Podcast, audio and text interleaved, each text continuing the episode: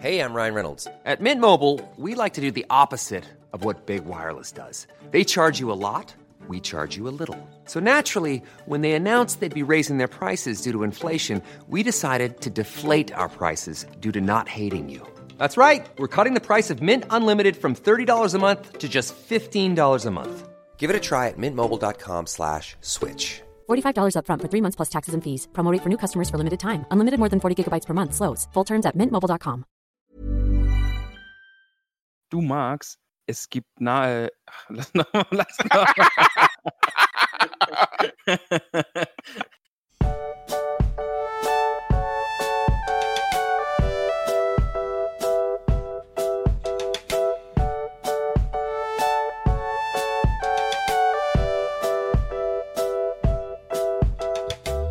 Du magst, es gibt Neuigkeiten von Willibald Lochner. Was hat der Willibald uns denn zu erzählen? Der gute Willibald ist ja einer unserer Patreon-Unterstützer und äh, wir haben ja aufgerufen, dass unsere Hobbit-Freunde uns so ein bisschen Background geben. Und der gute Willibald hat mir geschrieben, dass er Vorstand des Golfclubs in Hobbingen ist. Vorstand des Golfclubs in Hobbingen. Ja, das finde ich sehr schön. Wusstest du denn, dass es im Auenland oder dass im Auenland Golf erfunden wurde? Ja, das wusste ich. Tatsächlich. Oh, jetzt habe ich gedacht, ich kann hier so richtig Weisheiten droppen, aber ja. Nee, ich, ich habe den Hobbit auch gelesen. Da wird das nämlich äh, erwähnt. Das ist ein, eigentlich eine ziemlich kuriose Stelle. Der Hobbit ist ja in vieler Hinsicht noch ein bisschen unschuldiger. Und da rührt das, glaube ich, auch so ein bisschen her. Ja, aber äh, erzähl weiter. Also der Hobbit ist unschuldiger, wenn es darum geht, dass einem Ork der Kopf abgeschlagen wurde und der 100 Fuß weit geflogen ist und in einem Loch eines Kaninchenbaus gefallen ist, ja? Ja, ja. Also, das ist halt, es wird halt im Hobbit auf eine unschuldigere Art erzählt. Das ist ja auch, du machst, du fügst dem Ganzen ja so ein bisschen was Lustiges dabei. So diese Enthauptung. Im Herr der Ringe wäre das wahrscheinlich viel, ähm, viel ernster vorgetragen. Hm, Das ist na ja gut. so, wenn du der alte Zauberer dir dann erzählt, so ja, und da wurde dann der, in dem, dem Kampf wurde der auch geköpft und äh, mit solcher Wucht, dass der Kopf noch 100 Meter weiter in den Hasenbau gelandet ist. Und da wurde nebenbei dann auch das Golfspiel erfunden. Das ist, hat doch schon was Lustigeres. Also, finde ich. Na, ich fand's auch super lustig, als Max mir das geschickt hat. Also der andere Max, Willibald. Willibald. Ja, jedenfalls ist er äh, Golfvorstand, Golfclub-Vorstand. Ja, wir haben ein bisschen was an Informationen zu unseren Hobbits bekommen, ne? Im Discord vor allem wurde das äh, relativ viel drüber geschrieben. Also, wenn ihr Lust habt, mehr über unsere Hobbit-Gemeinschaft zu erfahren, tretet unserem Discord-Server bei. Da könnt ihr alles noch nachlesen. Wir werden aber bestimmt mal den einen oder anderen noch ein wenig vorstellen. Und ich habe auch direkt eine, so einen kleinen Teaser für später, wenn wir dann zu unseren Patreon-Unterstützern kommen. Wir haben jetzt offiziell Verwandtschaft unter unseren Patreon-Unterstützern. Ah, okay. Das, das wird spannend. Da bin ich tatsächlich gespannt. Ja, aber dazu dann später mehr. Ja, genau, dazu kommen wir später. Ähm, jetzt geht's erstmal, soll es gleich um das nächste Kapitel gehen. Außer du hast natürlich noch irgendwas vorher. Nein, ich freue mich so sehr auf das Kapitel, dass ich keine vorausgehenden Fragen an dich habe und keine Themen mehr. Zwischendrin kommt mal hier und da eine Frage zum Kapitel, aber ich würde gern anfangen, weil es doch ein sehr, sehr schönes Kapitel war. Ich habe nur eine Kleinigkeit noch. Es ging ja in der letzten Folge auch um die äh, verschwundenen Varie. Und Ah ja, mhm. äh, ich habe da noch mal ein bisschen nachgeschaut. Also die gängigste Theorie, die ich dazu gelesen habe, zum einen wird natürlich gesagt, es ist einfach ein bisschen offen gelassen.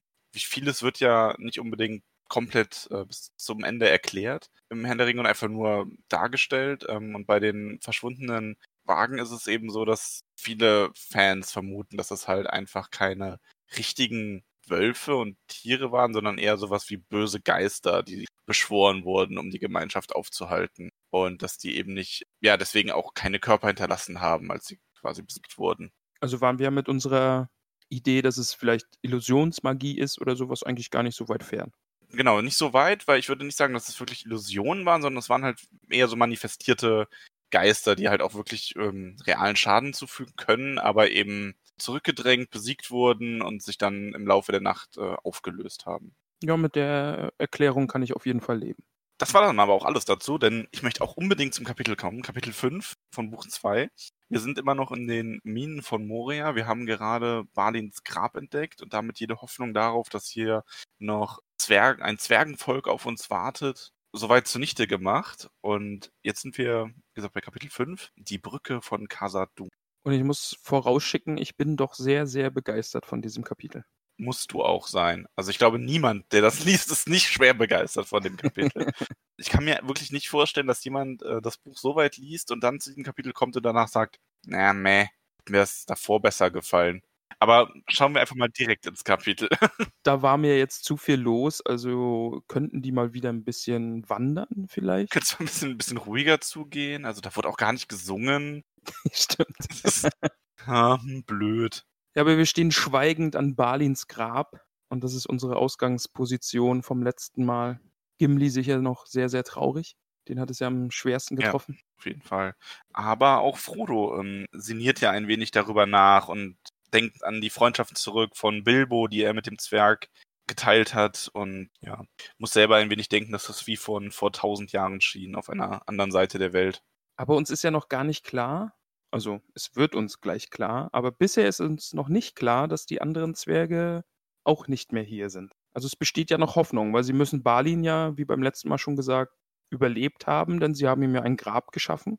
Und es besteht die Hoffnung darauf, dass hier vielleicht doch noch irgendwo Zwerge sind. Das stimmt soweit. Man muss aber dazu sagen, ähm, selbst wenn irgendwo noch Zwerge wären, an der Stelle, wo wir jetzt sind, merkt man zumindest schon, es sieht nicht gut aus für die Zwerge, denn sie wurden, die Gemeinschaft wurde ja auch nicht irgendwie empfangen oder und wenn sie jetzt hier schon an dem Grab sind, dann deutet das ja darauf hin, dass wenn die Zwerge sich in Moria wieder hätten einnisten können oder zumindest noch hier wären, dann wäre es ja schon wahrscheinlich, dass man beim Grab zumindest auch mal irgendwelche Wach Wachen in der Nähe hätte oder von hier aus schon erkennbar wäre, dass irgendwo noch ähm, Zwerge hier äh, leben. Aber ja, so richtig Gewissheit kriegen wir natürlich erst durch das Buch, das Gandalf findet. Ja, und vor allen Dingen auch diese Rüstungen und Waffen, die da herumliegen, die ja auch darauf hindeuten, dass ein Kampf stattgefunden hat zwischen Zwergen und Orks. Ja, und der gute Gandalf findet dann eben dieses Buch, das du angesprochen hast, was ja so eine Art Tagebuch oder Chronik der Zwerge in Moria ist oder der hierher gereisten, diesem, diesem kleinen Trupp, der hergekommen ist, die haben eben aufgeschrieben, was sie hier erlebt haben in ihrer Zeit in Moria. Und ähm, man kann das damit dann recht gut nachempfinden. Also das Buch ist tatsächlich schwer in Mitleidenschaft geraten. Das wird beschrieben als ähm, teilweise durchstochen und zerbröselt und Gandalf fällt es schwer, da wirklich viel ähm, zu entziffern. Aber man sieht zumindest anhand des Buches auch, die Zwerge waren gar nicht so unerfolgreich zuerst mit ihrem Vorhaben. Also es ist ja zumindest, hat sich diese, dieser Versuch der Neubesiedlung von Moria ja doch über mehrere ähm, Jahre sogar gezogen. Das stimmt, ja. Und sie sind ja bis an den Punkt gekommen, eben, wo sie auch gesagt haben, Balin ist jetzt der neue Herr von Moria. Ja. Und dass sie eben diese Kammer, in der sie da sind, äh, als, als ihren neuen Sitz festgelegt haben und von da aus eben dann versucht haben, den Rest von Moria sicher wieder zu erobern. Aber von da an ging es dann eigentlich nur bergab. Ja, also die Orks in Moria und um Moria herum haben den Zwergen zu sehr zu schaffen gemacht. Balins Tod am Schattenbachtal wird, wurde niedergeschrieben von Ori, der, also Gimli zumindest, ähm, scheint die Handschrift zwar nicht direkt zu erkennen, aber äh, dass es, da es eine sehr schöne Handschrift ist, die elbische Buchstaben gebraucht, identifiziert Gimli das so, dass Oris Handschrift sein müsste. Ja, und dadurch war Balin dann für weniger als fünf Jahre König von Moria. Da habe ich mal direkt meine erste Frage. Es gibt da ja diesen Spiegelsee. Und es wird geschrieben, dass Balin zum Spiegelsee gegangen ist, um hineinzusehen. Ist das, Ja. ist das ein magischer Ort? Also er wird ja da jetzt nicht einfach nur hingegangen sein, um sein Spiegelbild irgendwie so zu sehen, sondern das hat sich für mich gelesen, als ob das irgendwie ein Ort ist, an dem man äh, Antworten kriegt auf Fragen, die man stellt, dass es ein magischer Ort ist vielleicht. Das ist, ich würde es weniger als jetzt einen Ort hinge äh, bezeichnen, wo du hingehst wegen, wegen der Magie. Also Es ist in gewisser Hinsicht ein magischer Ort, ist aber vor allem auch eine Art historischer Ort. Also der erste Zwergenvater, der Urvater der Langbärte, also von Gimlis Volk quasi, soll halt ähm, in den See geblickt haben und du siehst halt im, äh, im Spiegelsee, im Schattenbachtal siehst du halt nicht dein Spiegelbild, sondern die Sterne. Okay. Und Durin soll halt sein von Sternen umgebenes Haupt gesehen haben und deswegen auch ähm, seine Krone nach diesem Vorbild gemacht haben sollen in der Legende. Und deswegen ist das eher so ein, ja, es ist eher so ein historisch-magischer Ort, den man als Zwerg einfach sehen will, wenn man dort ist. Ich meine, er wird ja auch in dem, ähm, in dem Lied von Durin genannt. Da Ja. geht es ja auch um den, um den Spiegelsee, wo er die Krone aus Sternen gesehen hat. Ah, okay, ja, das, das macht dann natürlich Sinn. Also vielleicht für Balin auch so ein bisschen der Versuch, dorthin zu gehen und in den Spiegel zu blicken und sich selbst äh, oder sich selbst zu bestätigen, dass er jetzt der neue Herr von Moria ist. Wenn er sich dann selbst eben mit dieser Krone aus Sternen im Spiegelsee sehen kann. Das kann sein, man weiß nicht genau, was er sich da erhofft hat, aber die Legenden, die sich dann hinterher darum ranken, waren in, gingen in die Richtung, dass man Durins verschollene Sternenkrone im See sehen sollte, wenn man dort hinabblickt. Dass nicht nur einfach irgendwelche Sterne waren. Ah, okay. Ja, Durins Lied habe ich übrigens unglaublich oft gehört die letzte Woche. Ja, ich auch. Das ist ganz schlimm. Ja. Ja, aber der gute Balin wurde dann hinterrücks von einem Ork erschossen, der sich hinter einem Stein versteckte. Ja. Dort am Spiegelsee. So, so schlicht kann es manchmal sein. So grausam. Und das war dann das Ende des Herrn von Moria und damit irgendwie auch das Ende dieser Expedition. Ein wenig, ja. Also die Zwerge wurden schließlich ähm, in Moria eingekesselt und das letzte, was auch geschrieben steht in dem Buch, ist, dass sie kommen, also die Orks. Die Ja. Trommeln aus der Tiefe zu hören sind und dass sie kommen. Und es ist da von dem Wächter im Wasser die Rede. Das ist dieses Wesen, was wir auch schon kennengelernt haben, ja? Das Mhm, genau. hat. Okay. Und es beschützt halt eben diesen Eingang nach Moria. Ja, offensichtlich. Also zumindest hat es Eun ja gepackt. Ja. Und scheint da dann eben auch schon ein bisschen länger zu leben. Ja, und so endet im Grunde, wie Gandalf auch sagt, der Versuch, Moria wiederzuerobern, als kühner, aber törichter Versuch. So ist es, ja. Er gibt Gimli das Buch, weil Gimli soll das mitnehmen und Dain bringen, wenn er die Gelegenheit dafür hat. Dein ist der Zwergenkönig in Tal? Ähm, nee, Dain war der Zwergenkönig von den Eisenbergen, wo Gimli auch herkam. Aber Tal ist eine Zwergenstadt. Nee, Tal ist keine Zwergenstadt. Oh. Tal ist eine Menschenstadt. Ja, du siehst, also ich werde einfach nur meiner Rolle gerade mal wieder ein bisschen gerecht. Ich habe voll die Ahnung und so, wollte es einfach auch nur mal ein bisschen unterstreichen. Tal ist eine Stadt, die im Hobbit eine größere Rolle spielt. Also, ähm, Ist es diese Stadt am See? Nee, ach, komm. Es wird nur noch peinlich für mich, glaube ich. ähm, ja, da, du hast den Hobbit aber ja auch nicht gelesen. Ist übrigens etwas, was wir auch irgendwann mal nachholen müssen. Ist de deutlich kürzer, oder? Ja, deutlich kürzer, auf jeden Fall. Ich überlege gerade, wie weit ich jetzt ausholen soll zu Tal. Im Grunde war Tal eine ähm, Stadt in der Nähe des äh, einsamen Bergs, Rebor, und spielt eine wichtige Rolle in einer Schlacht, die im Hobbit auch noch stattfindet. Aber da können wir gerne nochmal, wenn wir ein bisschen die kleine Völkerkunde zu den Menschen vielleicht irgendwann mal machen, äh, ausführlicher darauf eingehen. Oder wenn wir den Hobbit lesen. Und welche ist dann diese Zwergenstadt mit diesem Thron und dem Zwergenkönig aus dem Hobbit? Welche Bilder habe ich da vor Augen? Ähm, du aus dem Hobbit, aus dem Hobbit-Film Film, ja. Ach so, das ist der äh, einsame Berg, also das ist der Erebor. Ah, Und das ist ja der, das ist die Zwergenstadt, die sie quasi ähm, Zwergenreich das zurückerobern wollen im Hobbit. Weil im Grunde geht es beim Hobbit ja äh, grob gesagt darum, dass Thorin Eichenschild diese Mannschaft zusammenstellt, in die dann Bilbo von Gandalf so ein bisschen reingeschleust wird, um eben den Drachen Smaug zu besiegen und den Erebor zurückzuerobern. Okay, also es verwirrt mich alles nur noch mehr. Also lass uns zurück zu diesem wunderschönen Kapitel kommen. Gut, kommen wir zurück zu dem Kapitel. Der Besuch in der Halle, also die Kammer von Marzabul, ist nicht vergebens gewesen, denn Gandalf weiß zumindest jetzt wieder, wo man ist. Ja, das ist der Vorteil an der Sache, ne? Und er weiß, er ist sich eigentlich auch sehr, sehr sicher. Also, dass er sich jetzt gerade orientieren kann und genau weiß, wo er ist und wo sie lang müssen. Das ist ja jetzt für die, für das weitere Kapitel auch sehr wichtig, denn die stehen da ja doch ein bisschen unter Zugzwang und Zeitdruck. Da ist schon gut, wenn man weiß, wo, wo man hinlaufen muss. Auf jeden Fall. Vor allem, da kaum dass Gandalf ähm, die Worte gesprochen hat, ein Geräusch zu hören ist. Also nicht nur ein Geräusch, sondern eher ein, es wird ziemlich laut. Hörner werden geblasen und natürlich Legolas sogar als Erster aus, sie kommen und ja, Gimli wiederholt genau das, was in dem Buch steht. Wir können nicht hinaus, weil es eine Falle ist. Das fand ich ein schönes Detail. Also auch dieses, sie kommen als das letzte Wort der Zwerge und jetzt Legolas wiederholt ist. Und äh, hoffen wir mal, dass es nicht ganz so schlimm für sie ausgeht wie für die Zwerge. Ja, denn die Zwerge damals hatten ja auch keinen Gandalf, wie Gandalf selber es ähm, in seiner typischen Art feststellt. Eine Zwischenfrage noch. Wir hatten ja im letzten Kapitel Frodo, der die Wache gehalten hat und diese Schritte gehört hat. Waren Mhm. das schon die Orks? Waren das Orkspeer? Wissen die schon länger, dass die da sind? Es wird nicht abschließend geklärt, aber behalt die Frage mal für das, ich glaube, das nächste Kapitel ist es im Hinterkopf. Ah, okay. Also es geht nochmal drum. Mit Frodo und Schritten, die er hört. Ah, okay.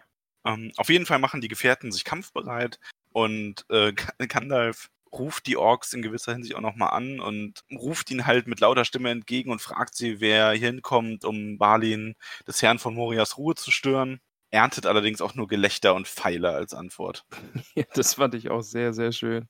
Gandalf, der da vortritt und sein Machtwort spricht, ja, und dann die Orks lachen ihn schlicht aus. Mhm. ja, Orks, sehr viele Orks. Große Orks auch dazwischen, ne? Also Gandalf fällt dann ja auch seinen Stab da hinaus und äh, da so ein, ein, ein starkes Leuchten von sich und sieht dann ja auch, was da auf sie zukommt. Ja, kleinen Lichtblitz quasi, um einmal die Szene ein wenig zu erhellen. Wieder eine Zwischenfrage. Ja. Äh, die Orks an sich, also es ist, ist ja auch dieser Urukai dabei und der wird beschrieben so groß wie ein Mensch. Sind die anderen Orks, sind die dann deutlich kleiner? Ähm, ja, also Orks sind ein bisschen, ähm, also Uruks kannst du dir vorstellen als äh, besonders starke Ork-Rasse.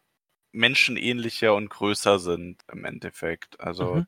es ist so, bei den Orks, da gibt es nicht den einen Ork, sondern es gibt, wie gesagt, es gibt die Urukai, es gibt die niederen Orks, es gibt ja im, kleinen Hobbit, äh, gibt es ja auch die Goblins noch dazu. Also das ist so ein bisschen äh, verschiedene Abstufungen von äh, Ork-Rassen. Okay, ja.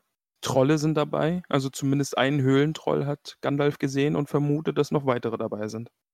Sieht also in diesem Moment wirklich gut aus für die Ringgemeinschaft. Ähm, die Türen werden so gut es geht verkeilt. Sehr schön finde ich aber Aragorn, der hier den äh, Gefährten auch Mut macht. Also auch ähm, sagt, dass man, dass er oder dass sie als Gruppe die Orks noch ähm, das Fürchten vor dieser Kammer lernen wollen. Also zumindest wollen sie nicht kampflos untergehen. Das ist ja schon mal immer eine gute Einstellung. Alternativ könnte man sich da ja auch zitternd in eine Ecke verkriechen und seinem Tod entgegen. Ich finde, du merkst in dem Kapitel übrigens auch ganz oft an ganz vielen Stellen, dass ähm, Boromir einen unglaublich starken Kampfgeist hat und sich hier in alles reinwirft, was nur irgendwie geht und jeden beschützen will. Also der hat durchaus so, also man, ich finde, man, ich merke aber auch beim Lesen so, Boromir hat schon Eigenschaften, die man nicht mögen muss, aber er leistet auch wirklich viel für die ganze Truppe. Das merkst du im Buch ganz besonders. Eben auch als wir im Schnee waren, hast du das gemerkt, wie er die Hobbits teilweise sogar trägt und diesen Weg bahnt, wie jetzt in Moria sich auch immer mit als erstes in den Kampf wirft oder hier dafür sorgen will, dass diese Tür zubleibt, als er sich dagegen äh, wirft und sie verkeilt, bis dann schließlich dieser riesige Arm da durchbricht. Aber da ist dann auch gleich eine Schwierigkeit, das ist jetzt nicht nur bei dem Kapitel, sondern jetzt eigentlich seit Bruchtal. Es sind halt echt viele Figuren. Also die sind zu neunt unterwegs und als Autor eine Gruppe mit neun Leuten ständig zu bewegen und sie darzustellen und die, die Charakteristika zu zeichnen und so, das ist mega schwierig. Hm. Ist vielleicht auch einer der Gründe, warum in den Kampfszenen ähm, relativ einfach beschrieben wird, was passiert. Also im Sinne auch, was die Gefährten machen. Dass bei Legolas keine, ähm, also bisher zumindest keine ähm, häufigen Handlungen oder Dialoge im Kampf selber zu sehen sind, außer dass halt im Einzeiler geschrieben wird, dass sein Bogen sinkt, jetzt in der Wagszene. Ja. Also dass er halt da steht und äh, feuert, weil genau das eben eine Schwierigkeit ist, wie du sagst. Ja, das Buch würde ja nochmal dreimal so lang sein. Also wenn man jetzt wirklich jeden Charakter. Ja, wenn du nur einen Charakter hast, der einen Kampf hat, dann kannst du dir die Zeit nehmen, im Grunde auch einen Absatz dazu zu schreiben, wie genau er jetzt kämpft, was er da so Ja. macht. Aber bei so vielen, ähm, da, das funktioniert einfach nicht. Das ist ja dann wirklich eher ein richtiges Gefecht schon, aber halt mit bekannten Leuten. Wenn du so eine anonyme Schlacht hast, wo ein Held drin steht, dann kann das Kampfgetümmel um ihn herum entstehen. Und hier muss man halt versuchen, irgendwie jedem Charakter so ein bisschen gerecht zu werden, ohne das zu übertreiben. Aber gar nicht mal nur jetzt auf den Kampf bezogen, sondern auch davor schon, wenn sie jetzt miteinander unterwegs sind und sich unterhalten und Ja, das stimmt. Du merkst es zum Beispiel in Moria bisher, dass Mary kaum was gemacht Genau, oder gesagt hat. Ja. Ja, das stimmt. Also- das ist äh, schwierig. so, wenn man selbst, also wenn ich jetzt äh, Geschichten schreibe, ist eigentlich immer so Pi mal Daumen, dass man mit drei Charakteren in einem Kapitel arbeitet, weil sonst wird es einfach viel zu viel und du, also da fällt halt hinten jemand einfach ab, der Mhm. zu wenig beleuchtet wird. Und wenn der dann halt eigentlich überflüssig in dem Kapitel ist, dann kann man halt auch direkt streichen. Es klappt hier leider nicht. also es, es wäre schwer, jemanden rauszuschreiben. Ähm, man muss aber auch sagen, es, wir sehen ja, was noch im Laufe der, mit der Gemeinschaft passiert. Also es bleibt spannend. Wir können, also gerade du, so aus Autorensicht, solltest das ruhig im Hinterkopf behalten, ähm, wie mit der Problematik noch weiterhin verfahren wird. Das ist eigentlich ganz spannend. Ja, ich bin gespannt drauf, ob es eben einen Punkt gibt, an dem sich die Gruppe trennt. Also ich weiß es eigentlich, glaube ich, oder ich glaube es zu wissen, aber das wäre eben auch spannend zu sehen, ob sie jetzt die ganze Zeit die Neuen zusammenbleiben oder ob ja, man soll Ja, ja, wir die, werden sehen. man soll die Gruppe ja nie trennen, wenn man unterwegs ist. Aber ja, schauen wir mal. Kommen wir zurück zu dem kleinen Gefecht, was wir jetzt hier gerade beginnen, mit diesem ähm, großen Arm, der durch die Tür ragt, an dem sich Boromir sein Schwert schartig schlägt. Und dann hat äh, Frodo tatsächlich einen kleinen Moment. Also das Ja, er gibt's ja doch Für das Auenland, Wieder. fürs Auenland, Max, fürs Auenland. Ja, und äh, mit Stich sticht er in den Abscheulichen. Und, Und und die ja. Waffe richtet was gegen diesen Troll aus. ja, es ist auch, ich finde das auch sehr schön, wie Aragorn das dann quasi zur Kenntnis nimmt. Also, ähm, es ist ja so in so einer Hektik von so einem Gefecht, denkt man eigentlich, man hätte gar nicht die Zeit, sowas zu sagen, aber sagt halt trotzdem, ähm, dass Frodo eine gute Klinge hat und das war ein Sieg für das Auenland. Finde ich ein ganz schöner Moment. Die Wehrhaftigkeit der Hobbits hier mal ein bisschen zeigt. Ja, aber schließlich gibt die Tür dann trotzdem nach. Und dann haben wir eben so diese schnelle Abfolge. Was machen die Charaktere? Legolas erschießt zwei der Orks. Gimli schlägt einem die Beine ab, als er auf das Grab springt. Und Boromir und Aragorn erschlagen viele. Steht zumindest bei mir einfach nur so da. Ganz schlicht. Und nach 13 toten Orks ergreifen die anderen die Flucht. Das fand ich auch sehr schön, dass man dann wirklich diesen Unterschied zu diesen, zu dem Ork-Häuptling zeigt, der jetzt dann kommt, dass wirklich diese niederen Orks dann irgendwie merken, oh Gott, wir haben hier keine Chance und die ergreifen dann einfach die Flucht und stürmen wieder raus aus dieser Kammer. Ja. Wobei man sagen muss, es passiert ja vor dem Ork-Anführer noch etwas ganz Dramatisches. Dein, dein Liebling wird verletzt. Sam bekommt einen Kratzer am Kopf ab und ist nur dem Tod knapp entronnen, aber hat dann seinen Ork auch erschlagen. Ja. Mein guter Und ich- Sam ist wehrhaft. Ich finde die Beschreibung auch sehr, sehr schön, ähm, wie geschrieben wird, ein Feuer glühte in seinen braunen Augen, das Tim Sandigmann hätte zurückweichen lassen, wenn er es gesehen hätte. Also Sandigmann war ja einer dieser unhöflichen Hobbits, die sich über Frodo und Bilbo das Maul zerrissen haben, ganz am Anfang. Das war im Und- grünen Drachen, oder? Anfang? Genau, ja. Ja. Wo äh, Ohm Gamgee sich das dann eingemischt hatte. Und hier zeigt Sam, der hat gerade die, der hat so gesagt, ein bisschen, so gesehen, ein bisschen Blut geleckt und hat jetzt auch schon direkt eine ganz andere Ausstrahlung hier in diesem Kampf. Also die Reise hat ihn sogar schon ein bisschen verändert. Ja, er hat ja im letzten Kapitel gerade erst Herrn Frodo das Leben gerettet vor diesem Tentakelbiest aus dem See. Das stimmt. Also Sam hier schon eindeutig der Held. Auf jeden Fall, ja. War aber mir die ganze Zeit schon klar. Dann kommen wir aber zu dem Ork-Anführer, den du gerade erwähnt hast, denn der wird zum einen recht detailliert beschrieben, zumindest für einen Ork, die ja hier als eher so als eine anonyme Masse auftreten. Und der ist es auch, der Frodo ans Leder will. Oder ihn sogar trifft mit seinem, äh, seinem Speer. Das ist wieder so ein gezielter Angriff auf Frodo, ne? Also man könnte sich ja jetzt denken, oh, da steht so ein Aragorn oder Boromir, große Menschenkrieger, vielleicht schalten wir die erstmal aus, aber das ist wieder direkt ein gezielter Angriff auf den Ringträger. Wie bei dem Tentakelmonster aus dem See. Ja, es häuft sich, aber es wird nicht aufgeklärt. Hat es wirklich was damit zu tun? Ist es Zufall? Ja. Ist es vielleicht einfach nur so ein bisschen diese Macht des Rings, die dafür sorgt, hier, tö- töte den Träger, der mich jetzt trägt, ne? Der mir lang genug gedient hat, um mich an den richtigen Ort zu bringen? Man weiß es nicht genau. Aber Zufälle gibt es ja nicht, das haben wir ja schon gelernt. Das stimmt, ja. Aber es hilft alles nichts. Frodo wird nicht von dem Speer aufgespielt. Wir können uns an der Stelle ja schon denken, warum. Weil er ein zäher Hobbit ist. Oder Ja. willst du mir, hm, oder willst du mir da widersprechen? Also, meinst du, Frodo hat ein Geheimnis? Ja, könnte, könnte sein, oder? Möglich. Möglich. Aber der Ork auf jeden Fall bezahlt dafür auch teuer, weil Anduril spaltet ihm den Schädel. Und Sam zerschlägt ihm den Speer. Wollen wir das nicht unterschlagen, bitte? Okay, ja, Sam, Sam zerschlägt die Waffe, die seinen Herrn fast getötet hätte. Genau. Daraufhin ist Flucht angesagt und einer, einer will eigentlich gar nicht fliehen, sondern muss äh, weggezerrt werden von Balins Grab und das ist der gute Gimli. Der, interessantes Detail übrigens, von Legolas weggezerrt wird.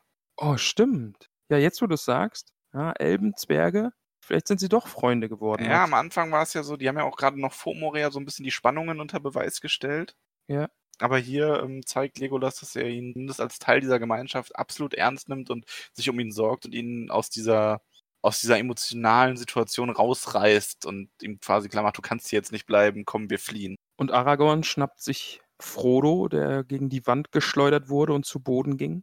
Und trägt ihn zuerst, ist dann aber ganz verblüfft, als Frodo keuchend äh, ihm mitteilt, dass er eigentlich gehen kann, heil ist noch. Er soll ihn doch bitte absetzen, damit er selbst laufen kann.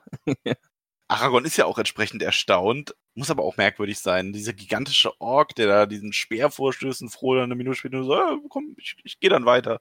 Es tut ein bisschen weh, ne? so ein bisschen Seitenstechen vielleicht, geprellte Rippe, aber sonst geht's mir gut. Aber Gandalf hat da keine Zeit für.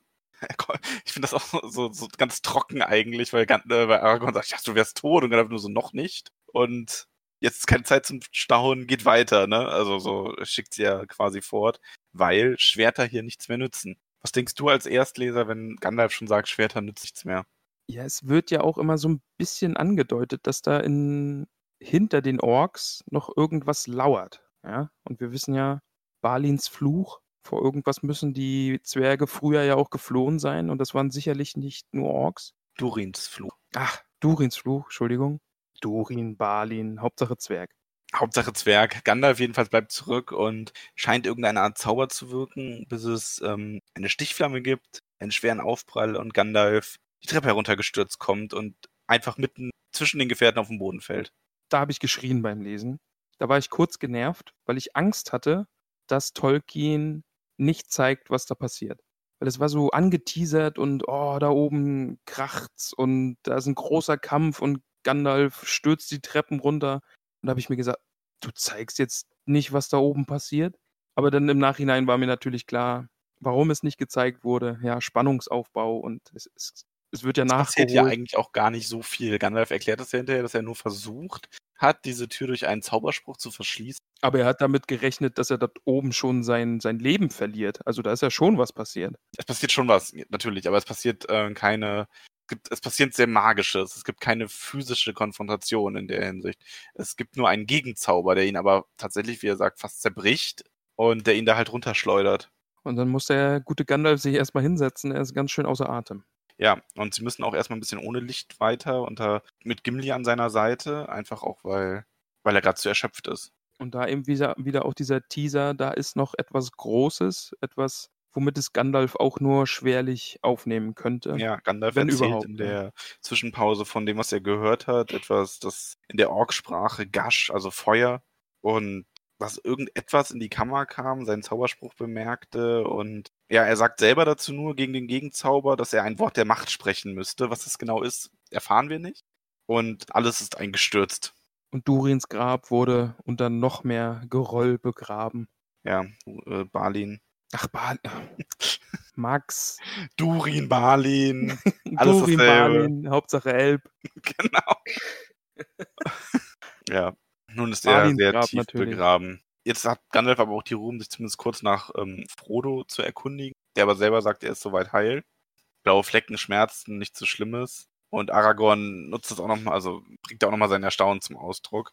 Ähm, er hätte nicht gedacht, dass Hobbits aus so hartem Holz geschnitzt sind. Du bist ganz wie Bilbo, sagte Gandalf. An dir ist mehr dran, als man sieht. Ja, ein, es ist schon so ein bisschen, äh, finde ich, mit einem mit Augenzwinkern zum Leser geschrieben, oder? Also ich bin mir eigentlich da schon sicher, Gandalf weiß, was los ist. Ja, ich glaube auch. Also ich denke schon. Gandalf sieht ja eh mehr als die meisten und Gandalf kennt ja nun mal auch Bilbos Geschichte und Bilbos genau, Harnisch. Ja. Also da zwei zu zwei zusammenzuziehen, ist, glaube ich, nicht schwer. Ja, und Gandalf ist eben erschöpft. Gimli muss vorgehen, weil er ja im Dunkeln sehr gut sehen kann und sie das nächste Stück führen muss. Ja, und sie nehmen aber auch das nächste Stück. Also sie sehen zwar Anzeichen von Feuer und Gandalf vermutet irgendeine neue Teufelei, die da im Gange ist. Aber Gandalf weiß, wo sie sind und sie machen sich weiter aus dem Weg. Es ist ja immer noch eine Flucht, auf der sie hier sind, in diesem letzten Abschnitt von Moria und sie sind einfach nur auf dem Weg nach draußen. Und dann war ich rein sagt man geografisch oder so orientierungstechnisch doch ein bisschen verwirrt. Also diese nächste Halle, ich habe die Stelle auch mehrfach gelesen, aber so ganz wollte ich sie mir nicht vorstellen können. Hm, welche Halle genau? Also jetzt die Halle, in die sie kommen, die mit den äh, Säulen in der Mitte, diese längliche Halle, wo dieser Riss in der Mitte ist, mit dem, aus, aus dem eben diese Flammen aufsteigen und den Raum erhellen muss ich es mir jetzt so vorstellen, wir haben so einen, einen, länglichen Raum, die kommen jetzt, die haben ja gesagt, glaube ich, die Osttür, also kommen sie, sagen wir mal, auf der linken Seite raus, in der Mitte ist dieser Riss und auf der rechten Seite kommen dann die Orks. Jetzt fällt es mir gerade schwer, mir das, hast mich selber durcheinander gebracht, mir das genau vor Augen zu führen, aber ja. Ja, ich hatte da auch wirklich meine Schwierigkeiten, also mir das jetzt wirklich bildlich auszumalen, aber ich denke mal, so ungefähr wird es sein. Also der Raum muss ja durch diesen Riss geteilt sein, weil die Orks ja nicht zu ihnen kommen können. Ja ja, also es wird schon irgendwie ein Raum in der Mitte geteilt und sie sind halt zum Glück auf der richtigen Seite und kommen dann weiter zu diesem Torbogen. Hinter wir, dem müssen uns den Raum, wir müssen uns den Raum einfach mal aufmalen. Mal mir den doch mal auf und schicke es mir. wir, malen, wir, wir, malen uns den Raum mal auf, ja. Aber sie kommen schließlich zu, dem, zu der Brücke.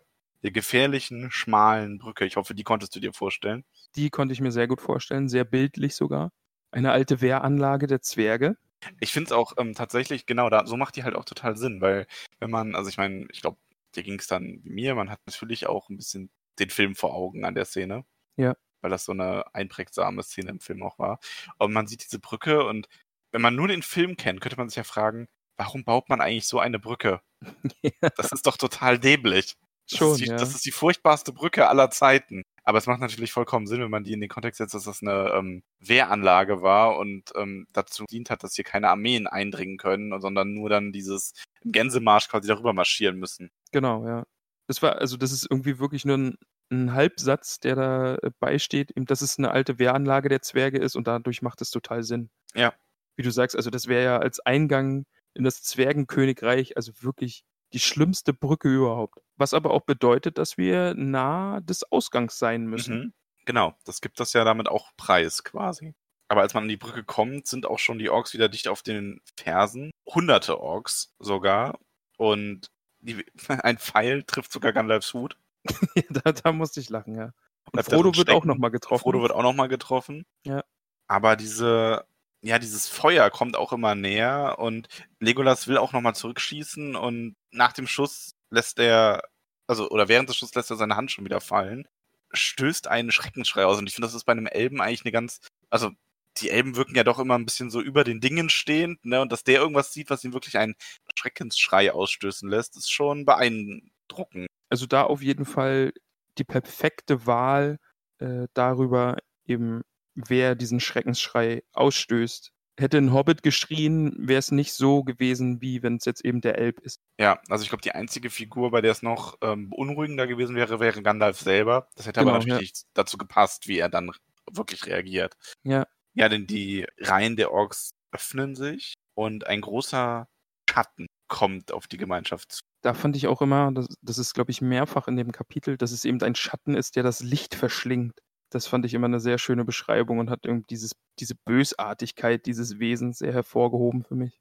Ja, also Ja. er hat ja auch keine so richtige, also ist nicht so eine ganz genau äh, beschriebene Gestalt. Irgendwas Humanoides hat es auf jeden Fall an sich. Ja, in dieser, also diese Mischung aus schwarzem Rauch und schon flüssigem Feuer, das sich hier so um ihn bahnt und immer wieder aufbrennt und diese äh, eine Zunge aus Feuer und aber offensichtlich bewaffnet, also in der linken eine Peitsche haltend. Ja, und Legolas erkennt es aber auch. Also und Legolas äh, klagt auch und dass ein Ballrock gekommen ist. Und Gimli ähm, erkennt es natürlich auch als Durins Fluch, bedeckt Mhm. sogar sein Gesicht. Und Gandalf scheint in diesem Moment auch zu verstehen. Und ja, er nennt das auch selber ein Unglück. Was vielleicht noch ein bisschen untertrieben ist. Also, Vielleicht. wenn einem da ein Ballrock entgegentritt, zu sagen, ach, das ist ein Unglück. Ja, Könnte man sagen. Ist vielleicht, ist vielleicht sehr, sehr mild ausgedrückt. Ja, und die Orks weichen zurück. Der Balrog kommt auf die Gemeinschaft zu und es ist Gandalf, der die Gemein der, Gemeinschaft befiehlt, äh, über die Brücke zu gehen und zu fliehen. Aber da hören auch nicht alle drauf. auch ein sehr schönes Detail, wenn der Ballrock über diese Felsspalte, also über diese Spalte im Boden, wo das Feuer emporsteigt, als er da drüber steigt oder drüber springt, dass dann seine Mähne entfacht wird. Also das kann ich mir auch wirklich gut vorstellen. Hm. Ja, also Gandalf bleibt, möchte zurückbleiben, bleibt auf der Brücke. Aragorn und Boromir folgen seinem Befehl nicht ganz und bleiben am Ende der Brücke zurück, um sich dem Feind zu stellen, als der Balrog die Brücke erreicht. Boromir trötet nochmal sein Horn. Er hat sich nicht an die Regeln gehalten. Er durfte es doch eigentlich erst wieder, wenn er die Grenzen seines Landes erreicht, wieder tröten, oder? Ja, das hatte Elrond ihm gesagt, aber hier macht es eigentlich auch keinen Unterschied. Und ich möchte das direkt aus dem Weg räumen. Wir wurden auf Instagram gefragt, ob der Balrog Flügel hat. Und hat er sie? Also das ist ungefähr so die Frage, wie wer ist Tom Bombadil, ehrlich gesagt. es gibt keine end endgültige Antwort darauf. Es ist hier im Kapitel sehr vage beschrieben. Hättest du ihn dir mit Flügeln vorgestellt, nachdem was du gelesen hast? Ah, Ich muss zugeben, ich bin halt sehr durch den Film da einfach geschädigt und habe da dieses riesige Wesen mit Flügeln vor Augen. Das Im Film hat er. Flügel, ja. Ja. Siehst mal, ich bin gerade echt unsicher gewesen. Ähm, ja, also es gibt im Grunde die, der Text suggeriert Flügel in gewisser Hinsicht. Ähm, eine Gegen- oder Gegenargumente, die ich oft dazu lese, sind halt, also Balrogs gab es ja früher schon, die waren in den ersten Zeitaltern, gab es unglaublich viele Balrogs. Ähm, tatsächlich ähm, muss man ja sagen, ist es im Herrn der Ringe ja schon so, das dritte Zeitalter ist ja in gewisser Hinsicht ein Zeitalter des Verfalls. Also ähm, da Da hat nämlich ein hier nicht genauer zu nennender Historiker mich letztens darauf hingewiesen, ähm, dass die Denke in Mittelerde sehr dem Mittelalter gleicht, wo man, also bei uns auf der Erde im Mittelalter die Vorstellung hatte, dass in der Antike alles besser war. Was auch zum Teil stimmte. Ne? Also, dass die Philosophie fortgeschrittener war, die Techniken ausgefeilter, die Menschen größer sogar, was auch teilweise den Tatsachen entspricht. Und ähnlich ist es in Mittelerde auch. Also die ersten Zeitalter sind die Glanzzeiten gewesen. Die Städte waren größer, die Helden mächtiger, die Feinde stärker. Und seitdem ist alles langsam den Verfall anheimgefallen, im Endeffekt. Also äh, deswegen gab es früher auch wirklich, also der Vorgänger von äh, Sauron, wenn man das so sagen kann, ähm, Melkor, der ähm, Valar, hatte eine ganze Heerscharen von Balrogs befehligt. Und du kannst dir vorstellen, nach dem, was du jetzt liest, wenn du so 100 Balrogs in der jetzigen Zeit auf Mittelerde loslassen würdest, die würden das wahrscheinlich ja. alleine erobern. Ja. Hat dieser namenlose Historiker dich wieder spät nachts angerufen und musste dir das sagen? Ähm, denn der namenlose Historiker hat mir eine äh, Sprachnachricht geschickt und war dann ganz irritiert, als ich gesagt habe, oder hat mich dann nicht für voll genommen, als ich gesagt habe, dass das voll der super Input ist und dass mich das ja irgendwie mal freut, wenn man sowas dann einbringen kann, weil ich habe das selber halt auch, also ich habe diesen Vergleich zum realen Mittelalter halt noch nie gezogen. Ja. Und ich glaube, das hat er mir jetzt zuerst gar nicht abgekauft, dass ich das jetzt ernst meine. Ja, aber das leuchtet voll ein. Also auch, weil du sagst, die Menschen waren größer. Das ist ja die Numenora, die waren ja nun mal auch einfach größer, oder? Genau, also dass, dass die Elben schwinden ja in diesem Zeitalter so langsam. Die im Rat von Elrond haben Gloin ja auch berichtet, dass die vieles von dem, was die Zwerge früher gemacht haben, besser waren. Das gab irgendwie nur eine Sache, die sie heute besser machen. Ähm, ich glaube, es waren die Steinmetzarbeiten aber ansonsten früher alles nochmal äh, großartiger war, auch bei den Zwergen. Also es ist schon so ein bisschen ähm, der Verfall vieler Dinge, viele Dinge, die schwinden, wie auch Elrond gesagt hat, wenn man den einen Ring vernichten würde, würden viele schöne Dinge schwinden aus der Welt mit den Elben. Ja.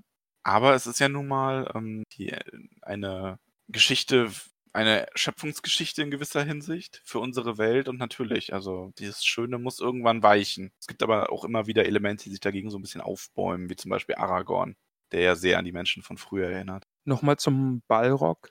Der ist ein Maya. Ja. Also quasi sowas wie Gandalf. Die sind von der Wesensart im Grunde dasselbe. Äh, die sind beide äh, Ainur, also diese unsterblichen Geisterwesen, die es schon immer gab. Mhm von denen eben die mächtigsten, wie gesagt, sind die Valar, aber das ist im Grunde nur eine Unterscheidung. Ähm, gibt halt die Valar, ist halt diese Gruppe von den mächtigsten gewesen. Ja, und die Balrogs waren Maya, die von ähm, Melkor, also dem bösen Valar, auf verdorben wurden und diese Gestalt eben angenommen haben. Was dann für mich halt auch wieder ein bisschen mehr Sinn macht. Ich hatte den Balrog oder die Balrogs immer nur so, ja, so Drachenähnlich oder eben Dämonen, als Dämonen so vor Augen Mhm. Und dass der jetzt halt einfach auftaucht und Moria irgendwie äh, die Zwerge verjagt hat und getötet hat. Und aber der ist, ich habe das jetzt schon so verstanden, der Balrog hat jetzt Moria für sich beansprucht und die Orks dienen ihm. Das ist seine eigene kleine Armee. Ich weiß nicht, ob man da ähm, wirklich davon reden kann, dass sie ihm dienen. Ich glaube, es ist eher so, dass er sie duldet, würde ich sagen, weil sie böse sind. Ähm, Im Grunde hat der Balrog sich in den Tiefen der Welt verschanzt, nachdem in den ersten Zeitaltern die Balrogs vernichtet wurden. Und ist quasi ein Überbleibsel aus dieser Zeit und wurde dann eben geweckt von den Zwergen, hat die Zwerge und zugelassen, dass die Orks sich hier ansiedeln. Also es ist jetzt kein neuer Spieler, so wie äh, Saruman, der sich seine eigene Armee geschaffen hat oder da dabei ist, nee, seine eigene Armee zu schaffen. Sagen. Das nicht sagen. Okay. Also da, der ist da in der Hinsicht weniger ernst zu nehmen. Der wäre wahrscheinlich jetzt einfach nur im Berg geblieben. Also der hat jetzt auch keine Absichten, den Ringträger zu erledigen und sich den Ring zu schnappen. Es ist, es geht sehr in spekulativen Bereich, wenn man überlegen würde, was würde der Balrog jetzt mit dem Ring machen, wenn er ihn bekäme. Könnte er den Ring unterwerfen? Ist er dafür mächtig genug, um dann selber die Macht zu nutzen? Das könnte sein. Und vielleicht würde der Ring ihn dann auch insoweit verderben, dass er sein Reich würde ausbauen wollen. Das weiß man nicht genau. Aber vielleicht würde der Ring auch dazu führen, dass er ihn dann doch am Ende äh, zu Sauron bringt. Okay, aber jetzt direkt ein Dinosaurons ist er nicht. Nee. Okay. Mhm. Ja, aber lass uns zu diesem epischen zu Kampf epischen kommen. Moment kommen und meiner persönlichen Lieblingsstelle. Ja, also. Also dieser. Gibt es keinen vorbei, glaube ich, oder? Nee, ich glaube, also ich hätte, ich hätte, Hast du, hast du gemerkt? Hast du gemerkt? Ja. Och, komm. Ja, doch, war schon gut. du meinst, wir können da nicht vorbei, ja? Wir können da nicht vorbei an dieser Lieblingsstelle. Ja, da dachte ich mir auch schon, dass Weil es ist einfach die Stelle in dem Kapitel, man darf keine andere Lieblingsstelle haben. Ja. Denn Gandalf stellt sich dem Balrog in den Weg und sagt, du kannst nicht vorbei. Er sagt, du kannst nicht vorbei. Ich lasse keine andere Übersetzung zu. Du Max, ich gucke hier gerade in mein Buch. Du weißt ja, ich habe da Nein. ja eine andere Übersetzung. Ja. Und da, da fällt mir auf, Gandalf sagt da, du kommst nicht durch. Wie kann das denn sein? Ich weiß es. ich habe, ich, also sei mal neutral. Also beziehungsweise ich habe, du hast doch wirklich, ähm, ich habe wirklich versucht, ganz am Anfang, auch als wir über die Setzung gesprochen zu haben, zu sagen, hier, ich versuche den zu verstehen und das neutral zu betrachten und mich nicht davon leiten zu lassen, dass ich immer schon die Karo-Übersetzung gelesen habe. Aber das findest du auch nicht gut, oder? Also du kommst nicht durch, ist halt wirklich so, ich verstehe es nicht. Kennst du Kaya Jana? Ja. Und der hatte früher immer so eine Rolle ähm, von einem türkischen Türsteher und er hat immer gesagt, äh, du kommst hier nicht rein. Ja. Und da Ich musste ich ein bisschen dran denken. Also, Also es Ich- klingt halt einfach so falsch, oder? ja, ich mag es auch nicht. Also, ja. Ja. Es ist, man hat halt auch einfach diese epische Szene aus dem Film im Kopf, oder? Ja, schon auch ein bisschen. Das spielt da wahrscheinlich auch mit rein, aber ähm, Gandalf verbietet ihm aber den Zugang, also den Übergang über die Brücke. Und dann musst du mich jetzt aufklären, denn Gandalf sagt nicht nur, du kannst nicht vorbei, sondern er sagt auch, dass er ein Diener des geheimen Feuers ist und mit der Flamme Arnors waltet. Erkläre es mir, ich kann damit nichts anfangen. Ja, ich auch nicht. Nein, also es ist, es ist, es ist sehr kryptisch. Äh, man weiß nicht genau was. Also es gibt jetzt, es gibt nicht den geheimen, das geheime Feuer, was irgendwo aufbewahrt wird, dem Gandalf dann dient. Geheime Feuer ist halt quasi die, das Feuer im Herz der Welt. Also eine Macht, die allen Dingen dazu, die allen Dingen Leben einhaucht. Und dieser Ausdruck, dass man, ähm, also dass er ein Diener des geheimen Feuers, dieser niemals definierten, mysteriösen Kraft ist, könnte man halt damit verstehen, dass Gandalf hier zu erkennen gibt, dass er ein Diener der Valar, ein Diener Iluvatars im Grunde ist, also des, ähm, ein Gottes Mittelerdes. Und dass er ein Diener dieser Macht eben darstellt. Und dass er Ah, den, okay, ja. Den ähm, Balrog damit quasi, also quasi als ebenbürtig oder sogar als mächtiger zu erkennen gibt. Und ähm, Flamme von Flamme von Udun ist Udun ist eine feste Melkors gewesen, also dieses bösen Valars. Also das ist quasi deswegen Flamme von Udun, es bezieht sich quasi darauf, woher der Balrog stammt oder die Balrogs stammt. Ah, okay. Und Flamme Arnors? Das ist das eben auch mit dieser, das, dieses geheime Feuer, ja? Arnor ist der ist Sindarin für Sonne. Okay. Also es geht in dieselbe Richtung wie die Flamme des äh, Diener des geheimen Feuers. Ähm, er drückt damit quasi auch, dass er ein Gebieter über das Feuer ist. Es gibt da auch noch ein, zwei andere Theorien, da kann ich aber jetzt noch nicht zu kommen, ohne zu spoilern. okay. Ähm, Ja. Also auch ein Punkt, den wir vielleicht irgendwann nochmal auffassen werden. Können, könnte sein, ja. Ja, aber mit diesen ähm, beeindruckenden Worten verbietet er ihm den Zugang. Und es klappt überraschend gut. Tatsächlich, also man muss auch sagen, ähm, das Feuer stirbt ja auch so ein wenig in ihm. Also Gandalf scheint schon eine gewisse Macht über das Feuer zu haben. Und wieder, wir haben es so oft, die Magie des Wortes oder die Kraft des Wortes. Hier Ja. wieder nochmal umso deutlicher. Ja, und der Balrog gibt sich aber nicht geschlagen und versucht Gandalf mit seinem Schwert zu erschlagen. Ähm, Glamdring ist die weiß glitzernde Antwort. Ich finde, dass die auch sehr schön dieses Farbenspiel. Sie ist dunkle und rote, so ein bisschen mit dem Bösen assoziiert wird hier gegen das äh, weiße, aufglitzern des Schwerts. Es gibt ja dann auch eine weiße Stichflamme, als die Schwerter aufeinandertreffen und das Schwert des Balrogs ähm, fliegt in Stücke zerschmolzen fort, also zerbricht. Und Gandalf schwankt, bleibt aber auf der Brücke stehen und wiederholt, du kannst nicht vorbei. Der Balrog versucht ihm oder schlägt mit seiner Peitsche nach ihm aus und die beiden Menschen in der Gruppe können nicht an sich halten. Also ähm, es ist Aragorn, der ruft, äh, der kann ihm nicht standhalten und mit seinem äh, Kampfruf Elendil stürzt er quasi, will er auf die Brücke stürzen, genau wie Boromir. Und Gandalf hebt aber seinen Stab und schlägt ihn auf die, Brüch, äh, auf die Brücke und daraufhin zerbrechen Stab und Brücke in einer blendend weißen Feuerwand. Und der Balrog fällt in die, schafft es aber, Gandalf mit seiner Peitsche noch zu erwischen. Die Peitsche schnürt sich um die Knie, zieht den Zauberer hinab und das letzte, was wir von ihm hören, ist flieht, ihren Narren, bevor er mit dem Balrog in die Finsternis fällt. Ja, was soll man da noch zu sagen, Max? So hat's mit Gandalf ein Ende genommen. Die Gefährten sind auch einen Moment vollkommen in Schock. Also Gandalf hat sich hier für die Ringgemeinschaft geopfert. Genau, ja. Aragorn hat am ehesten den klaren Kopf, der eilt zurück, während die Brücke unter ihm noch zusammenfällt und scheucht die Gemeinschaft auf. Und sie stolpern die Treppe hinauf, rennen weiter, diesen ähm, großen, also bis sie an die großen Tore kommen, die zerbrochen sind, das blendende Licht sehen. Da lauern zwar noch Orkwachen, aber nachdem Aragorn den ersten zu Boden geschlagen hat, ähm, fliehen die anderen. Geschrieben wird voll Entsetzen vor seinem Zorn. Also Aragorn scheint hier gerade auch natürlich eine gewisse Präsenz zu haben. Und ja, daraufhin kommen sie auch an das Tageslicht und spüren den Wind auf ihren Gesichtern und rennen weiter. Erst als sie im Schattenbachtal aus der Schussweichweite waren, schauen sie zurück, blicken nochmal auf Moria und in diesem Moment überwältigt der Schmerz die Gemeinschaft und sie fangen an zu weinen, während in der Ferne die Trommelschläge erstarben. Wieder so ein unfassbar trauriges Ende für ein Kapitel. Wir Ja. hatten es ja beim letzten Mal schon, aber das ist ja jetzt nochmal.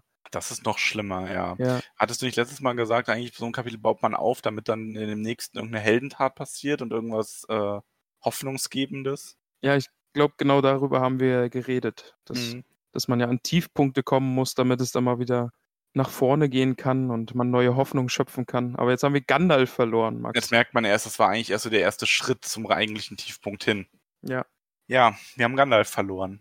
Da wird die Gruppe bestimmt noch dran knabbern haben. Und wie soll es jetzt weitergehen? Das erfahren wir leider nicht mehr in diesem Kapitel, sondern erst im nächsten. Und ich muss ehrlich sagen, jetzt bin ich an so einem Punkt, wo ich wirklich keine Ahnung mehr habe, wo es hingeht. Ich habe noch, Okay. Ich habe noch ein paar Lichtblitze von den Filmen irgendwie, wo ich weiß, ah ja, das passiert noch, das passiert noch, aber jetzt aktuell bin ich hoffnungslos verloren, was die Geschichte angeht. Warte einfach ab. Ja, ja, was anderes bleibt mir nicht übrig. also, Ja, aber das war, das war toll, oder? Also traurig, aber toll. Ein also ein unfassbar gutes Kapitel. Also das hat Ja. wirklich Spaß gemacht, das zu lesen. Spannend. Ähm, das ist auch wirklich eins der, die beim Lesen einfach nur so dahin finden und am Ende diesen unglaublichen dramatischen Höhepunkt finden. Und ironischerweise ist es eines der kürzeren Kapitel. Ja, es passiert ja streng genommen auch gar nicht so viel. Ne? Also die haben diesen Kampf in der Kammer, äh, eilen dann quasi zu der Brücke an so ein paar Stellen vorbei und dann kommt schon die große Szene mit dem Balrog, die aber ja auch nur zwei Seiten lang ist. Ja. Alles in allem. Also die ist ja nicht, das ist ja kein wahnsinnig sich über ein ganz erstreckender Kampf, sondern das ist ja eine sehr kurze, heftige Konfrontation, in dem diese unsterblichen Geister aufeinander prallen und ähm, am Ende beide dabei in die Tiefe stürzen. Aber das, dieses Kapitel hat von allem, was wir bisher gelesen haben, das höchste Tempo, weil es passiert immer was. Also es ist ja, Ja, wie du vorhin stimmt. schon gesagt hast, es ist diese durchgehende Flucht vor den Orks. Also erst Kampf und dann Flucht und dann schon wieder Kampf gegen den Balrog dann. Also tempomäßig äh, auf Vollgas gedrückt und dadurch dann liest sich das einfach wirklich weg, weil es passiert ständig irgendwas. Kein Kapitel, wo es irgendwie mal zwei Seiten einfach nur darum geht, wie sie gerade wandern oder sich gerade bewegen oder eine Pause machen oder so. Also durchgehend. Ich kann dich beruhigen, davon kommt dann jetzt wieder ganz viel. Also wir sind damit noch nicht fertig. Ja, aber ähm, alles in allem, also ich kann sagen, wir kommen jetzt eh zu den Hobbit-Füßen. Äh, eins, wenn nicht sogar das Lieblingskapitel in den ersten beiden Büchern für mich, ähm, zehn Hobbit-Füße. kann ich mich einfach nur direkt anschließen. Also das ist ein großartiges Kapitel und hat wirklich, wirklich sehr viel Spaß gemacht. Gerade auch diese epische Szene Gandalf gegen Balrog. Also Ja. ich habe es mir vorhin auch noch mal, ich habe es mir vorhin auch noch mal auf YouTube angeschaut und das ist ja wirklich. Ganz Oh. toll, nicht wahr? Wobei ich, oh Gott, also da mache ich jetzt eigentlich vielleicht voll das Fass mit auf. Aber es gibt da eine Kleinigkeit, die ich an der Filmszene echt ein bisschen äh, schade finde. Also wir wollen ja eigentlich nicht so viel über den Film reden, aber du hast gerade angesprochen, muss ich kurz loswerden, weil du die hast ja gerade auch gesehen. Ja. Und zwar ist das die Art, wie Gandalf da hinabstürzt. Im Buch wird das ja wirklich so beschrieben, dass ähm, er gepackt wird und da heruntergerissen wird und nochmal so ins Leere greift und einen letzten Schrei von sich gibt. Und im Film, so für den dramatischen Moment, hängt er da ja noch so an der Brücke und zieht sich nochmal so ein Stück hoch. Und es sieht, finde ich, im Film fast so ein bisschen aus, als würde er dann bewusst loslassen, damit die Gemeinschaft nicht nochmal zurückkommt, um ihn zu retten oder so, oder weil er keine Kraft mehr hat. Aber ich weiß nicht, ich finde, im Film kommt zwar, teilweise denke ich mir so, ach, zieh dich da doch einfach noch schnell hoch, ne? Also Ja, es ist so ein ja. bisschen, ähm, im Buch finde ich, ist das besser beschrieben. Da wirkt es wirklich so, als hätte er gar keine Chance gehabt, weil er noch an dieser Peitsche hängt und damit runtergerissen wird. Ja, das stimmt natürlich. Also wirklich ein Detail, aber kann man drüber reden. Davon ja, ab ist die ja Szene trotzdem großartig. Also das ist äh, Episch, ein ganz episch, fantastischer Moment. ist wirklich nur so ein ganz kleines Detail. Ja, das war es zu diesem Kapitel. Ich bin, bin schon wieder fertig mit den Nerven. Hat es dich mitgenommen? Ja, schon. Das nimmt mich jedes Mal mit. Aber wenn du sagst, es wird jetzt ein bisschen ruhiger, dann haben wir jetzt den Tiefpunkt hinter uns oder wird es noch schlimmer, Max? Wir werden sehen. Es geht, es kann, es geht jetzt erstmal wieder ein Stück bergauf. Okay, das beruhigt mich. Kommt aber auf jeden Fall etwas sehr Schönes. Wie soll man sich von so einem schmerzlichen Verlust aber erholen können? Das werden wir nächste Woche erfahren im sechsten Kapitel in äh, Lothlorien. Ich bin sehr gespannt, was jetzt als nächstes kommt. Wie gesagt, weil es ist jetzt Schwärze, was die Geschichte angeht. Ja, es nimmt auf jeden Fall so ein bisschen, also die fröhliche Wanderschaft ist vorbei. Moria war sehr dunkel. Es ist allen äh, Befürchtungen gerecht geworden. Aber wir haben ein Problem gelöst. Es sind jetzt keine neuen Es ist einer Figuren weniger. mehr. Das ist jetzt einfacher. Tolkien hat es Also, jetzt äh, einfacher gemacht. Wenn Martin das Buch schreiben würde, wären jetzt wahrscheinlich schon fünf Leute tot, damit er die Zahl zusammenbringen würde. Oh Gott. Aber nur mal so ein Gedankenspiel, dass der dieses Buch geschrieben hätte. Wer da schon alles tot wäre. Ich muss das jetzt erzählen. Ich, Oh Gott. Das ist ein bisschen gemein, aber ich habe ähm, nämlich tatsächlich vor ein paar Tagen noch im Tolkien, äh, auf Tolkien Subreddit tatsächlich ein bisschen ge gestöbert und da war ein sehr schöner äh, Beitrag. Und zwar, ähm, also äh, wir reden natürlich von äh, George R. R. Martin, den äh, Autoren der Eis- äh, und Feuersaga, die noch nicht abgeschlossen ist, wo man jetzt schon seit irgendwie acht Jahren auf das nächste Buch wartet und der dann nicht zu Potte kommt. Ähm, und der hat mal irgendwann, also er, der verehrt Tolkien ja sehr, also er meint das nicht böse, aber der hat irgendwann mal geschrieben, dass Tolkien einfach gesagt hat, ja, Aragorn hat sich, oder Königreiche stellen sich hin und am Ende wird gesagt, hier, die leben so und so lang, aber er erklärt ja nie, wie sind die Steuerverhältnisse und wer führt welchen Krieg und warum, ne? Und was passiert eigentlich dann und welche Systeme haben die ganzen Länder denn wirklich zugrunde, ähm, was ihn ja so auszeichnet, dass er so ins Überdetail geht in seinem Worldbuilding. Ja. Und dann hat ein Kommentar dazu war, ja, es wird bei Tolkien, wird dazu aber sehr viel erzählt, aber in den Anhängen zum eigentlichen. Worauf dann einer schreibt, ja gut, aber von einem Autor, der seine eigene Buchreihe nicht zu Ende schreibt, kannst du auch nicht erwarten, dass er andere Bücher wirklich zu Ende liest. oh Gott. Und das fand ich schon böse, aber so mit so einem Körnchen Wahrheit. Ähm, ja. Ja. also schreib, das, schreib, schreib die letzten beiden Bücher, George, falls du das hier hörst. ja, du hört uns natürlich. Bestimmt, weil er sein Deutsch äh, voranbringen will. genau. Jetzt schreibt er die Bücher direkt auf Deutsch. Das wäre wunderbar.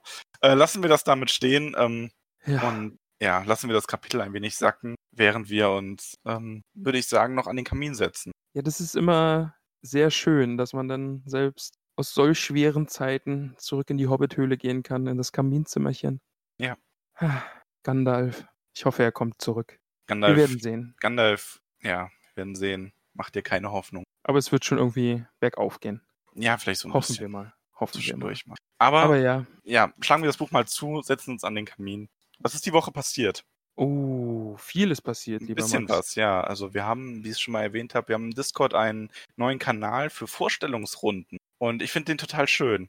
Also, weil unsere Hörerinnen und Hörer sich da mal so ein bisschen vorgestellt haben, uns eine Handvoll jetzt schon, die halt auch auf dem Discord-Server sehr aktiv sind. Und ich finde das ähm, sehr, sehr schön, da ein bisschen was über die Leute zu erfahren, ein bisschen was zu lesen. Seid weiterhin alle herzlich eingeladen, kommt auf unseren Discord-Server, stellt euch auch mal vor, teilt äh, euer Essen, was auch sehr gern gemacht wird. Da bin ich, da bin ich manchmal ein bisschen wütend, Ja, ja. ich so denke, oh, ich habe Hunger und du teilst hier Essen. Ja, ich verbinde diesen Discord-Channel irgendwie auch nur mit Wut. Also, Jetzt habe ich, jetzt hab ich schon manchmal ein bisschen wütend und das kam mir schon sehr viel vor. Also, Das ist alles Wut, was ich da sehe. nee, also es ist wirklich, man, man guckt in diesen Channel einfach mal rein und dann sieht man, oh, da ist schon wieder Essen. Eigentlich müsste ich es ja besser wissen. Ich darf diesen Channel nicht anklicken, wenn ich irgendwie Hunger bin, äh, Hunger bin. Wenn Wenn ich äh, Hunger habe, wenn ich mich dem Geschäft des Essens eigentlich widmen will, aber noch nichts vor mir habe.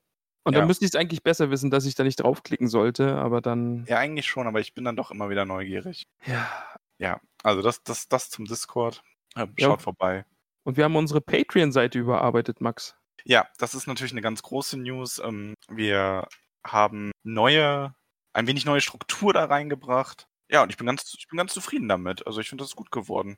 Also ich muss auch sagen, wir haben das ja, als wir die Seite erstellt haben, war das einfach mal so, komm, wir probieren es mal aus. Und alles noch nicht so durchdacht jetzt in Retro Retrospektive. Aber jetzt, ich bin auch mega zufrieden mit der Patreon-Seite. Haben uns da, glaube ich, schöne Sachen überlegt. Kleine Goodies hier und da. Ja, Also ähm, es bleibt halt dabei, das haben wir natürlich gesagt, ähm, es wird keinerlei Content hinter irgendeiner Bezahlschranke oder so sein, weil das wäre total doof. Ja. Ähm, also es wurde auch mal angeregt, wir könnten ja ähm, Podcast-Folgen, so Special-Folgen oder so auf ähm, Patreon zum Beispiel früher erscheinen lassen. Das ist für mich aber auch schon eine Bezahlschranke, also da habe ich keine Lust drauf. Ähm, es ist halt echt total optional.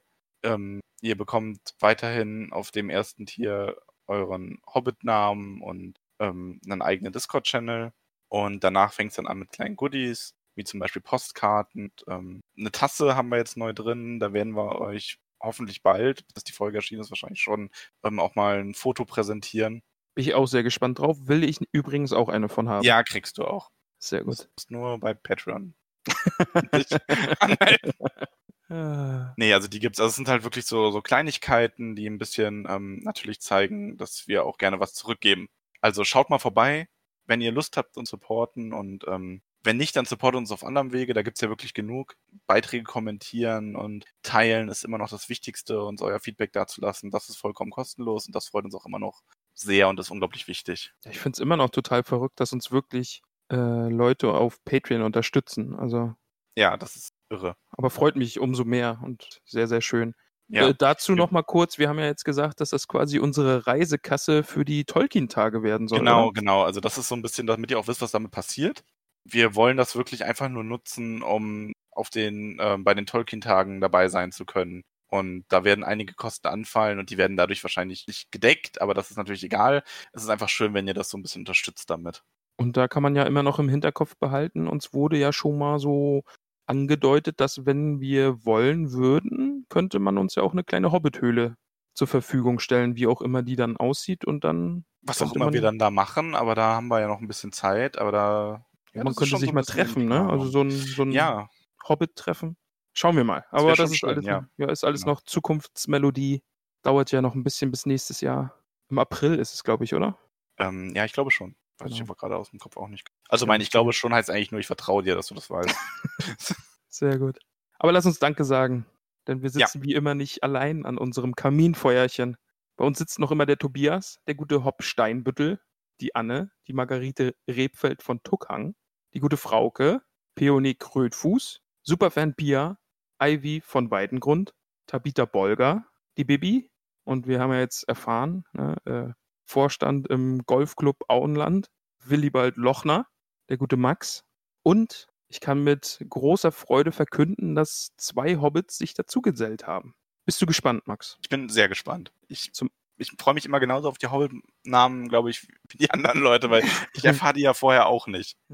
Ein- also da steht ja auch ein, also das ist ja, das ist ja eine Wissenschaft, diese äh, Hobbit-Namen herauszufinden und also da kann, da lasse ich mir auch nicht in die Karten gucken. Jedenfalls unterstützt uns jetzt nämlich auch die Sabine und da kommt es jetzt nämlich, wir haben Verwandtschaft. Die gute Frauke hat Zuwachs in ihrer Krötfuß-Familie bekommen, denn die Sabine ist ab jetzt Mimosa Krötfuß. Okay, also die beiden müssen mal die Köpfe zusammenstecken und ihrem Stammbaum erforschen, um zu erfahren, in welchem äh, zusammen, äh, welchem Verwandtschaftsverhältnis die eigentlich genau stehen.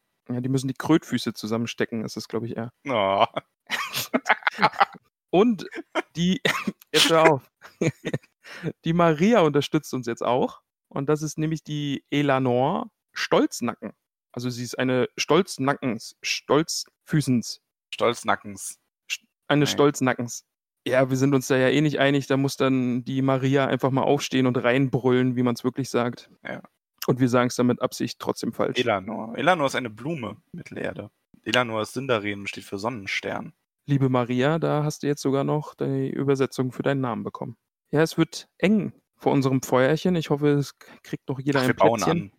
Wir bauen an. Wir stellen einfach so eine große Tafel vor im Kaminzimmer und wenn wir genug Leute dabei haben, dann können wir auch ein kleines Festessen veranstalten. Ist es eigentlich auch gefährlich, wenn da so viele Hobbits um ein Feuer setzen, äh, sitzen und vielleicht ihre haarigen Füße gen Feuer ausstrecken? Ist es eigentlich brandgefährlich? Ja, ich, oh, ich weiß nicht, vielleicht gibt es bei, vielleicht gibt's bei Hobbits ja auch den Ausdruck, äh, verbrannte Füße sind der beste Lehrmeister. Also Stimmt, ja. Funken schlagen, ne, die fallen dann auf die Hobbit. Dann steht so ein Fuß schnell mal im Brand. Okay. Ja, hören wir auf mit den Fußkommentaren. Ja, man, man merkt dann immer so, wenn wir am Ende sind und Ja, wenn sich der Moment langsam nähert, ja die dem Luft, die wir doch Luft ist raus. Mensch, sag doch, wie es ist. Ist vorbei. Wir sind eigentlich nur traurig, weil Gandalf fort ist, oder? Ja, allerdings. Die Trauer frisst an uns. Noch gesagt. Oh, Es wird auch so traurig, wenn du dann die Trauer der Leute hast. Ach, ich prophezeie ein trauriges Kapitel. Ich weiß nicht, ob mich das jetzt ermutigt, mich in das Kapitel zu stürzen. Lies es. Ja, natürlich werde ich es lesen, sonst könnte ich nächste Woche nicht darüber mit dir reden. Das werden wir aber tun. Das heißt, wir hören uns wieder nächste Woche. Ähm, Auf jeden Fall. großer Dank, wie immer uns äh, zuhören. Wir hoffen, ihr hattet Spaß. Davon gehen wir einfach mal aus. Und dann hören wir uns nächste Woche Donnerstag wieder. Vielleicht dann schon mit ersten Informationen, ähm, den Verwandtschaftsgraden unserer Kaminfeuer-Hobbits. Ich bin sehr gespannt. Es macht äh, ausgesprochen viel Spaß, diese Hobbit-Familie zu erstellen. Also hat ein bisschen was von Sims. Ja, wir stellen auch nächste Woche, ich habe jetzt gerade spontan beschlossen, wir stellen jetzt nächste Woche wieder einen vor von unseren Patreon-Hobbits, wo wir schon wissen, was da noch passiert. Also wir haben ein bisschen jetzt, was Willibald macht, Ja. wobei es eigentlich ein bisschen spärliche Info ist. Ne? Also er definiert sich ja nicht nur über sein Golfspiel, will ich hoffen. ja, doch. Also kam Ich jetzt für mich gern- schon so Ich rüber. würde schon gerne ein bisschen mehr erfahren. So, Ja, jetzt, wir hat können, Ma- jetzt hat Max sich voll in die Nesseln gesetzt, also der andere Max, der Willibald Max, weil er eigentlich nur den Witz machen wollte und jetzt verlange ich von ihm, dass er uns mehr erzählt. mindestens damit zwei muss er A4 leben. Seiten. Aber schauen wir mal. Ich hoffe Ja. auf Nachrichten von den Krötfüßern. Krötfußens. Krötfüße. Wir werden euch auf dem Laufenden halten. Bis dahin, macht es gut. Bis zum nächsten Mal. Tschüss.